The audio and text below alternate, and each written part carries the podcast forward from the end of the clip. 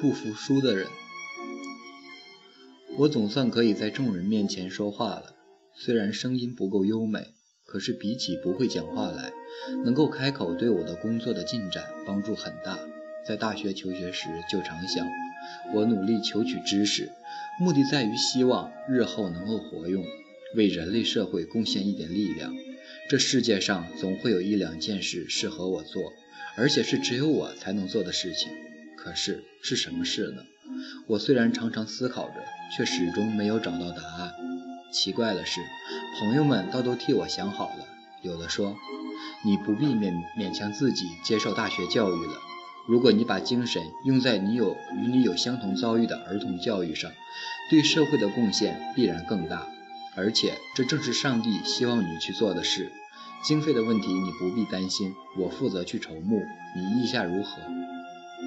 当时我答道：“我理解你的意思，可是，在完成大学的学业之前，我暂时不考虑此事。”虽然这么说，可是这位朋友初衷不改，不断努力试图说服我，不时对沙利文老师和我进行疲劳轰炸。到最后，我们实在是疲于应付，索性不与他争辩了，而他竟误以为我们已默许了。第二天一大早。我们都还未起床，这位朋友已经在前往纽约的途中了。他到纽约、华盛顿等地拜访朋友，宣称我计划献身盲人教育工作，而且有意立刻着手进行。赫顿夫人听到这一消息十分惊讶，立刻写信给我，表示要我尽快赶往纽约，以便说明事实真相。于是，我与老师只好风尘仆仆赴往纽约，拜访那些资助我的先生们。其实，洛奇先生正好有事不能前来，由马克吐温先生代表他。几个人为此事聚首讨论时，马克吐温先生最后下结论地说：“洛奇先生明白表示，他不肯在这种事上花一分钱。”那位先生大言不惭地说：“要海伦去替那些盲童设立学校是上帝的旨意。”可是我并没有看到上帝所下的命令文件呀。那位先生一再强调是上帝的意思，难道他身上怀有上帝给他的委任状？否则他怎知只有这件事是上帝的旨意，而其他的事就不是呢？这种话实在太难叫人信服。类似的事情在我大学毕业之前发生过不止一次。有些人竟然叫我出任主角，四处去旅行表演；也有人计划由我出资，把所有的盲人都集中在一个城市里，然后加以训练。我对提出这些计划的人说：“你们的计划并不是让盲人真正独立，所以很抱歉，我不感兴趣。”听了我的答复，对方居然很生气地指责我是个利己主义者，只肯做对自己有利的事情。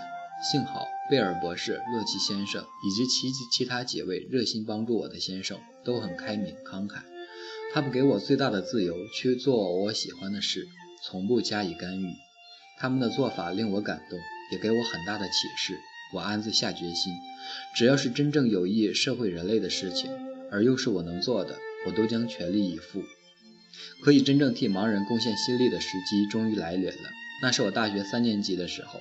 有一天，一位自称是查尔斯·康贝尔的青年来看我，告诉我他的父亲毕业于伯金斯盲人学盲盲校之后，在伦敦设立了一所高等音乐师范学院，致力于英国的盲人教育。而他本人此行的目的是劝我加入以促进盲人福利为宗旨的波士顿妇女工商联盟。我很快就加入了这一组织。我们曾一起到议会去请愿，要求为保护盲人而成立特别委员会。这个请愿案顺利通过，顺利获得了通过，因此特别委员会也很快就成立了。而我的工作也以特别委员会为起点，有了一个很好的开端。首先，我们在康贝尔先生的指挥下调查盲人所能从事的一切工作。为此，我们成立了一个实验所，专门教导盲人做一些手工艺一类的副业。为了销售盲人的劳动产品，我们又在波士顿开设一家专卖店。其后，在马萨诸塞州各地设立了好几处同样的商店。在搬到连山之后，我就更加专心致志地思考盲人问题了。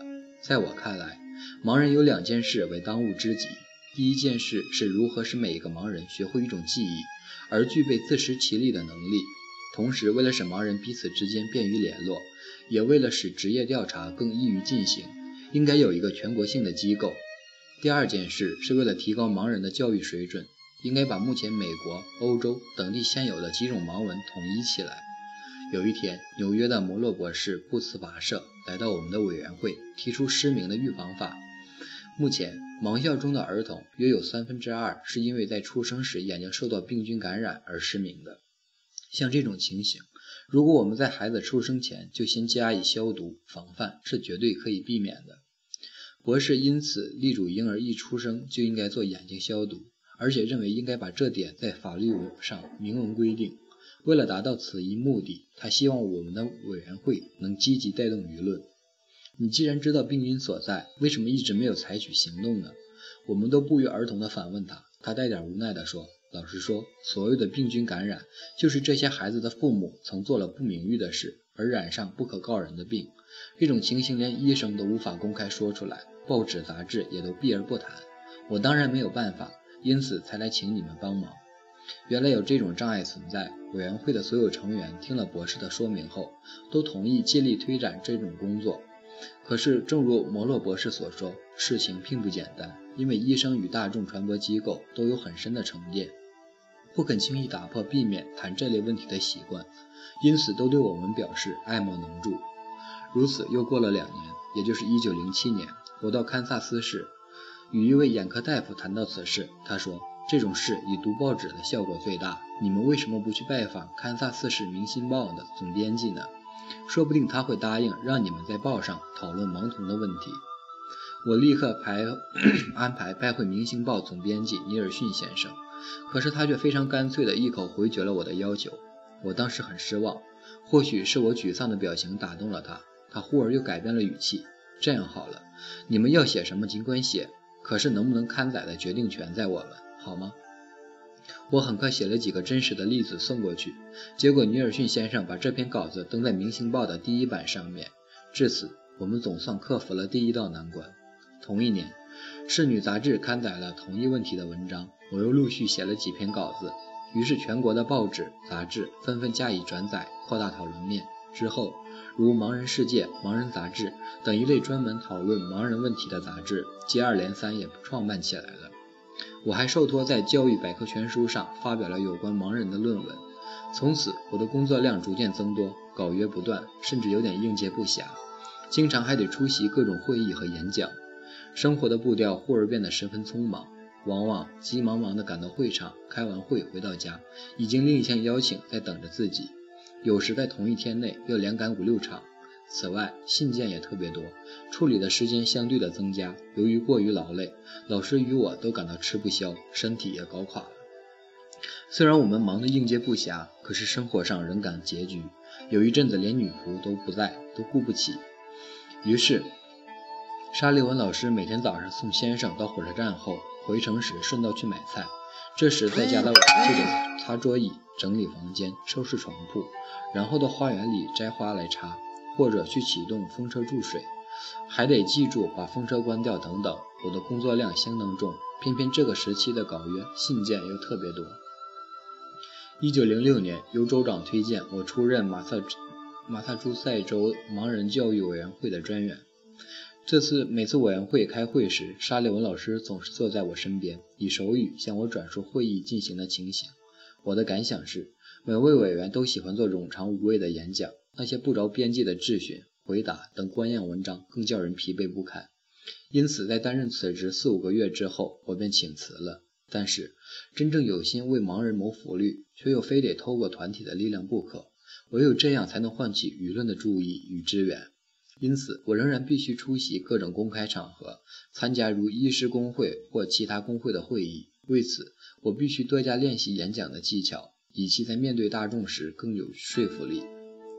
基于此目标，我曾先后向多位老师学习表达的技巧，可惜效果都不尽理想。就在此时，我遇到了波士顿的怀特先生，他精研音乐理论，对人类的发声机能很有研究。我抱着碰运气的心理去请他帮忙。我也不知道自己能做到什么程度，不过对我而言，这也算是一种研究工作。我们不妨试试看吧。怀特先生很爽快地答应我的请求。于是，从一九九一零年起，怀特先生每星期六都连都到连山来住在我们家，星期日才回去。他停留的这段时间，也就是我上课的时间。在我十岁时，沙利文老师曾带我去找哈拉先生，那是我首次学习发声法。好拉先生为了让我了解声响所引起的震动，就抓起我的手放在他脸上，然后慢慢发出啊姆的声音，并要我尽量模仿。就这样反复练习。可是由于我太过紧张，面前发出的声音显得很杂乱。把你的喉咙放柔和些，舌头也不要太用力。他耐心地指正我，应在练习发音前先使用发声器官发达才对，而且应该从孩提时就不断地练习，如此我的声音才可练，必可练得更美妙，同时也可记住更多的单字。因此，我希望聋哑教育能及早教导聋哑儿童发练习发声。怀特老师原本抱着试一试的心理，可是越教越感兴趣，竟连续教了我三年之久，而且其中两年的夏季几乎一直住在连山。怀特老师的训练方式是从训练发声器官开始，然后练习发音，最后才教节奏、重音及声音的音质、音调。如此，经过三年之后，我终于勉强可以在大众面前开口说话了。沙利文老师与我首先在新泽西州的蒙塔克雷做实验性的演讲。那是一次相当吃力的实验，现在想起来都觉得心有余悸。我站在讲台上，一直发抖，一句话也说不出来。虽然早就拟好的讲稿已经在喉头上打转，偏偏发不出声音。最后，终于积攒了足够的勇气，用尽全力喊出声来。此时，我感觉自己犹如射出一发大炮。可是后来，别人告诉我，我的声音小得跟蚊子一般。终究，我不是一个容易服输的人。虽然说做得十分吃力，但仍然把预计的演讲完成了。从讲台上走下来后，我不禁哭出声来，懊恼地说道：“说话对我而言实在太难了，我有点不自量力。做不到的事情，总归是没有办法。不过事实上，我并没有因此真的丧失信心，相反，我又重新鼓起勇气，开始更勤奋的练习。现在，我总算可以在众人面前说话了。”虽然我的声音不够优美，可是比起不会讲话来，能够开口对我的工作进展帮助很大。至此，我的梦想总算实现了一部分。